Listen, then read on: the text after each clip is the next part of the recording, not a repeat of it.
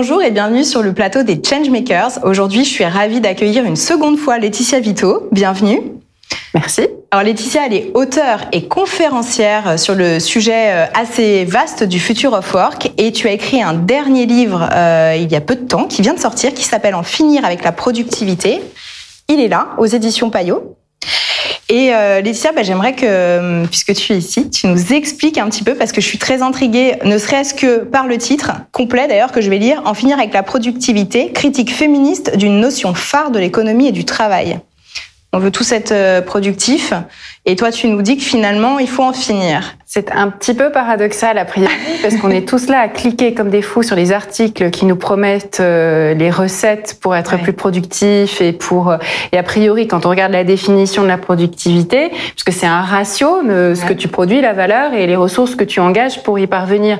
Et donc si tu peux faire plus avec moins on est tous gagnants. On a envie de gagner du temps de gagner en confort. Donc on a tous envie d'être plus productifs en réalité c'est pas tout à fait l'efficacité que je critique dans mon livre c'est la manière dont on la conçoit, la mesure, et puis la manière dont tout le, la langue de la productivité a envahi nos vies dans tout un tas de dimensions où elle n'aurait pas sa place, mmh. avec cette idée que le temps c'est de l'argent, etc., avec cette idée qu'on doit tout optimiser, être mmh. efficace dans tout, et où on a même renversé les choses, c'est-à-dire qu'on dort bien pour être productif, on mange bien pour être productif, on est même heureux pour être productif. Mmh. C'est-à-dire on a complètement renversé les choses, alors que la productivité, ça reste un, un moyen et pas une fin en soi. Bien dormir, c'est une fin en soi. Bien manger, c'est une fin en mmh. soi. Et être heureux, en fait. Exactement, mmh. exactement.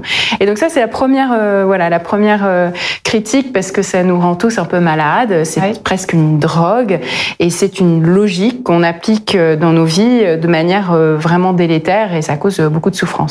Et puis la deuxième raison, c'est que c'est un indicateur qui a été créé de manière très sexiste euh, et en tout cas très euh, défavorable à une majorité de femmes. Euh, et puis la troisième raison, s'il en fallait une troisième, c'est que c'est aussi euh, un indicateur qui a des effets pervers sur euh, l'environnement, la planète et finalement tout ce qui compte, de, toutes les vraies valeurs dans la vie. Oui, donc c'est super intéressant et en même temps que tu me parles, euh, je, je transpose ça directement bah, sur le travail. Je me dis bon ben nous on est sans arrêt en train d'essayer de réfléchir est-ce que nos process sont les bons, comment on peut les raccourcir, comment est-ce qu'on peut être plus productif? C'est un peu la question de fond de chaque action finalement, avant même de démarrer un projet. Ok, bah, comment est-ce qu'on monte euh, pour que ce soit productif, etc. Et, et donc euh, est-ce que tu peux m'expliquer en quoi du coup ce, ces, ces process qu'on a, cette manière qui est devenue un peu comme tu le dis une manière de vivre finalement qu'on duplique partout, en quoi c'est c'est contre-productif. Alors, pour la planète, je pense qu'effectivement, on a vu vite des dérives. Mmh. Ce qui m'intéresse de creuser, c'est euh, pourquoi ça serait contre-productif pour les femmes mmh. et euh, pourquoi euh, finalement tu critiques entre guillemets une partie de la productivité dans ton livre? Alors on a tendance à, on en a fait un indicateur très individuel. Euh, donc c'est vrai que toi tu parles là de process ou de productivité globale, auquel cas euh, on est dans un sujet un peu différent, mais souvent ça se repose sur euh, des évaluations individuelles de performance individuelle. On part du principe qu'on est capable de dire qu'un tel est plus productif qu'une telle ou inversement. Raison, Exactement. Et dans certains cas peut-être que ça l'est, mais souvent en fait c'est très biaisé. Par exemple, je te prends le, le, le domaine de la vente. On se dit, et c'est vrai, il y a des bons vendeurs et il y a des gens qui mmh. sont moins bons vendeurs. Mmh. C'est indéniable. Mais le problème, c'est que quand tu compares par exemple le chiffre d'affaires de deux individus, tu ne juges pas seulement leur capacité à bien vendre, tu juges aussi les dossiers que tu leur as filés au départ, en amont. Et souvent, les derniers entrants ou les personnes euh, en position, en moins, en moins bonne position de force, donc souvent beaucoup de, de, de femmes, on va leur donner les clients les plus pénibles. Euh, les clients qui chipotent, les clients euh, auxquels il faut envoyer beaucoup plus de mails et des plus petits comptes, des plus donc le potentiel de chiffre d'affaires est plus réduit. Donc non seulement ça prend plus de temps, mais le potentiel de chiffre d'affaires est plus réduit. Et du coup, la comparaison qu'on fait sur les ventes entre, euh, par exemple, vendeur homme qui, qui, a eu les gros comptes et les clients faciles et vendeuse femmes, bah ça ne compte pas que le talent en fait. Donc la première raison c'est ça, c'est que déjà en amont il y a une différence. on fait faire plus de choses aux femmes et après on dit vous n'avez pas atteint vos objectifs. Deuxième raison, c'est que euh, souvent elles font beaucoup de tâches en plus pour le collectif qui leur font perdre du terrain dans la performance individuelle. Par exemple, tu es avocate, ton objectif c'est de vendre des heures facturées euh, aux clients, mais c'est aussi un cabinet à faire tourner et il faut faire euh, du recrutement en plus de ton travail d'avocate. Donc tu vas regarder les CV pour euh, sélectionner les stagiaires de l'année prochaine et puis faire passer des entretiens. Pendant ce temps, ton collègue homme, alors je dis homme-femme, évidemment c'est pas que homme-femme, mais il y a une grosse différence, il y a des tas d'études qui ont montré que ces tâches-là étaient davantage assumées par des femmes. Et donc on, on, compare un an, deux ans après, on dit tu n'as pas atteint tes objectifs de chiffre d'affaires par rapport à ton collègue. Oui, mais moi j'ai fait, moi j'ai fait des RH, etc. Et donc toutes ces tâches-là, finalement, elles sont pas valorisées, elles sont pas jugées comme productives, alors qu'elles sont au service du collectif. elles ont fait tourner le cabinet, elles ont servi à tous. C'était très important d'avoir les stagiaires, c'était très important d'avoir les bons collègues, etc. Mais ça ne compte pas dans cette évaluation euh, individualisée. Et puis, bah, dernière chose, c'est qu'en fait, souvent, euh, on n'est pas capable en fait de dire exactement quel est le mérite de le productif de chacun. On les met en concurrence comme si on pouvait, mais en fait, c'est la manière dont on partage l'information dans beaucoup de domaines de services et puis de, surtout dans l'économie de la connaissance. C'est comment est-ce qu'on va arriver à une idée? On va échanger, tu vas en avoir, tu vas avoir une idée, moi je vais en avoir une autre. On n'est plus capable de dire qui a eu l'idée qui compte le plus. Mm. Euh, et c'est la manière dont on collabore et dont on collabore bien, cette espèce de ciment culturel, toutes les infrastructures qui te portent et qui te soutiennent, donc le support, les fonctions support, tout ça, c'est ça qui te rend productif et c'est collectif. Et être capable de dire qui l'est et qui l'est pas, c'est vraiment très difficile. Je sais pas si tu peux rajouter encore une petite, euh, petite chose sur la, dimension vraiment de, d'inégalité de, homme-femme, c'est que en réalité le mérite productif, il reflète un rapport de force existant. Et le rapport de force existant, c'est que les personnes euh, en position euh, de pouvoir, au haut de la hiérarchie, ben, on leur attribue plus de mérite productif simplement parce qu'ils sont plus hauts. Et puis les assistantes, les secrétaires, les fonctions support, et puis ceux qui sont plus en bas dans la hiérarchie, donc plus majoritairement des femmes, parce que le pouvoir est encore euh, largement euh, davantage dans des mains euh, d'hommes, ben on, leur donne moins de mérite productif, euh, indépendamment du, de leur contribution réelle à, à, la valeur. Donc là aussi, c'est une dimension collective qui est un peu niée. C'est marrant parce que tu vois, je lisais hier soir, d'ailleurs c'est une amie qui me l'a envoyé, un article sur la grande démission entre guillemets, mais des femmes managers. Et donc c'est une étude qui est sortie qui montre qu'en fait il y a plus de femmes managers qui démissionnent en ce moment. Et euh, il, ça, ça, détaillait en fait suite à l'étude pourquoi elles quittent une entreprise et pourquoi elles, elles, cherchent à rentrer dans une autre entreprise. Et en fait, justement, bah, les femmes avec parfois 20 points d'écart par rapport aux hommes euh, recherchent euh, un équilibre euh, un, plus important entre la vie pro et la vie perso. Mm. Parce qu'on sait qu'à la maison, elles ont peut-être encore aujourd'hui plus de charges, gestion des enfants, etc. Elles recherchent une entreprise qui prend soin des collaborateurs. Donc plus la culture va sur le care dans l'entreprise, plus euh, la femme va vouloir travailler dans l'entreprise ou rester dans l'entreprise et vice versa. Euh, si l'entreprise ne fait pas attention ou si elle ne peut pas euh, déployer ça dans son propre poste, donc c'est un peu ce que tu mm. décrivais de ces fameuses tâches qui sont pas prises en compte dans la productivité, bah, c'est une raison de, de, de quitter l'entreprise.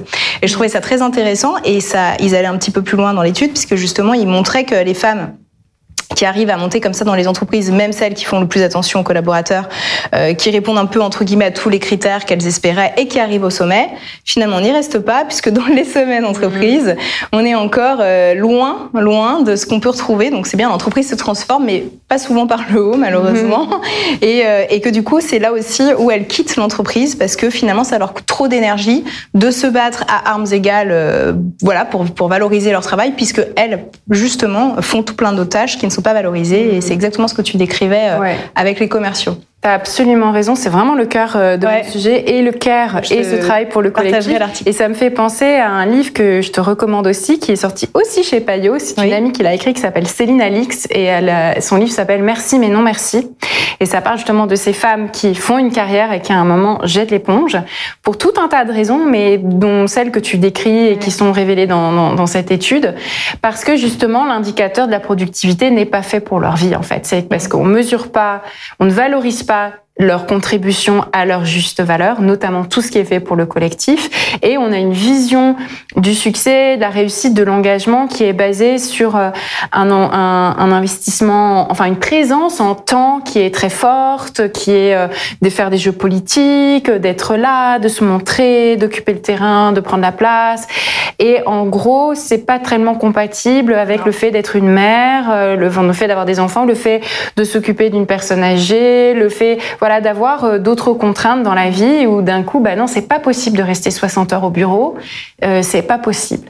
Et, et, on voit bien que cette définition même de la performance, elle a été créée dans un monde où le, le travail était euh, incarné par des figures masculines, où il y avait où c'était central à leur vie. Voilà, c'était central à leur vie. Et puis il y avait quelqu'un à domicile qui faisait un peu tout le reste, quoi, qui mm. s'occupait de les de reproduire la force de travail, comme on dit chez les économistes, de prendre soin, euh, prendre soin d'eux, prendre soin de leur progéniture, prendre soin même de leurs parents euh, à eux, euh, puisque c'est toujours le cas aujourd'hui parmi les aidants. Il y a beaucoup de femmes, c'est une majorité de femmes. Il y a aussi des hommes, mais c'est une majorité de femmes qui prennent soin, y compris de leurs beaux-parents. Mm. Euh, donc on voit que vraiment ce, ces tâches de, care pour l'ensemble de la société sont prises par des femmes et les empêchent de, du coup d'être vues comme investies, performantes, engagées dans le monde du travail. Il y a cette espèce d'incompatibilité. Et tu as dit, tu raison, euh, tu as dit euh, les femmes font plus de ces tâches-là. Toutes les études montrent qu'on est autour de deux tiers et ça ne bouge pas vraiment. C'est-à-dire que deux tiers de l'ensemble de ce travail gratuit, de care et autres est assuré par des femmes. Et je vais te dire un chiffre qui va faire mal. Sais-tu combien, quel est le pourcentage pourcentage ou la proportion de travail payant assuré par les femmes? Ah, c'est une bonne question, ça. De manière agrégée comme ça. Si tu comptes le temps partiel féminin, c'est un eh ben, tiers. 30%, ouais, c'est ça, exactement. Donc deux tiers, un tiers, c'est très frappant parce que là, on voit bien qu'il y a une espèce de concurrence. Donc ça veut dire que bah, tout cet édifice euh, conceptuel, d'indicateurs, de définition de la réussite, d'organisation du travail, il est fait sur euh, la base de il y a quelqu'un qui s'occupe du care gratuitement et quelqu'un d'autre euh, qui se spécialise en gagner de l'argent. Mmh. Évidemment, c'est plus quelque chose qui est acceptable dans notre société aujourd'hui. Il faut que les deux soient mieux partagés. Donc ça veut dire globalement, même s'il y a toujours tout un tas d'exceptions, mais globalement, euh, plus d'hommes devraient faire plus de ce travail de care euh, euh, pas forcément rémunéré, et plus de femmes devraient être plus présentes, se libérer du temps pour être plus présentes sur le travail rémunéré. Ça partage déjà un peu plus la richesse entre les deux.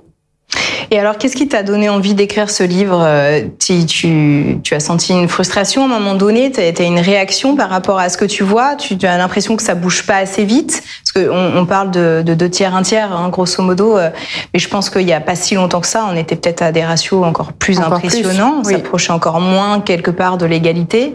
Donc, on sait que ça bouge quand même. On voit de plus en plus d'initiatives dans les entreprises certainement que ça bouge pas encore assez. C'est ça qui t'a donné envie de. Oui, ça bouge pas assez. Et puis surtout, euh, en fait, on a, on a un, une visibilité du, justement du sommet de la pyramide qui est plus grande. Donc, euh, ces dernières années, et, et c'est bien, on a plus de femmes à des postes de direction, on a des quotas au conseil d'administration, on a cette volonté de rendre visibles des rôles modèles dans des positions de pouvoir. Et tout ça est très bien. Simplement, ça, c'est le sommet de la pyramide. Et le bas de la pyramide, en fait, non seulement ne change pas,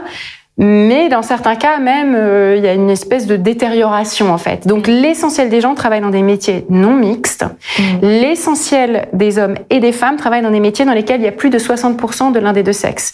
Un exemple, les infirmières, 87% de femmes, les enseignantes, presque 70% de femmes, euh, les auxiliaires de vie, 95% et plus, les, les nounous, 95% et plus de femmes, et puis il y a des métiers masculins, euh, euh tech, techniciens, BTP, transport, etc., qui vont être euh, aussi à 90% et quelques. Donc ça ne bouge pas. Mm. Ça, ça ne change pas. Ça ne bouge pas, c'est vrai. C'est basé sur des stéréotypes et c'est la majorité des gens.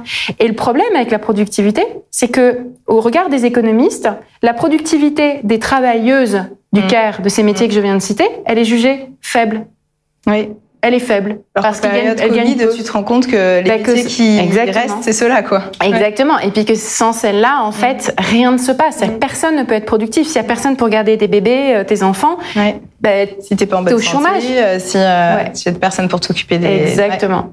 Et du coup, si, si elles sont essentielles, c'est bien qu'elles sont productives, mmh. puisqu'elles portent sur leurs épaules la productivité de tout le monde, de tous les travailleurs, y compris ceux qui sont euh, à des postes mieux rémunérés, plus valorisés, etc. Et ça serait quoi la solution alors, puisqu'une entreprise elle a ses propres objectifs de euh, bah de, de, business, euh, mmh. ses propres objectifs d'atteinte de chiffre d'affaires, etc.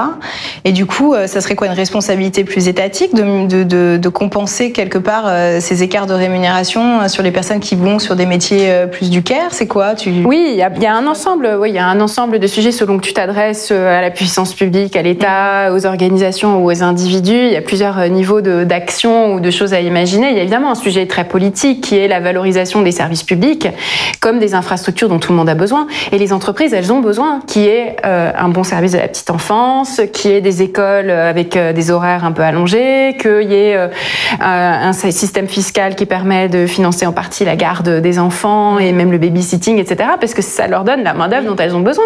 Donc c'est absolument indispensable. Donc elles ont un rôle à jouer, euh, tant en contribution euh, financière, c'est-à-dire euh, bah, nos cotisations, arrêter d'en parler comme des charges, c'est très important. Sans ça, vous n'avez pas de, vous n'avez pas de travailleurs et de travailleuses.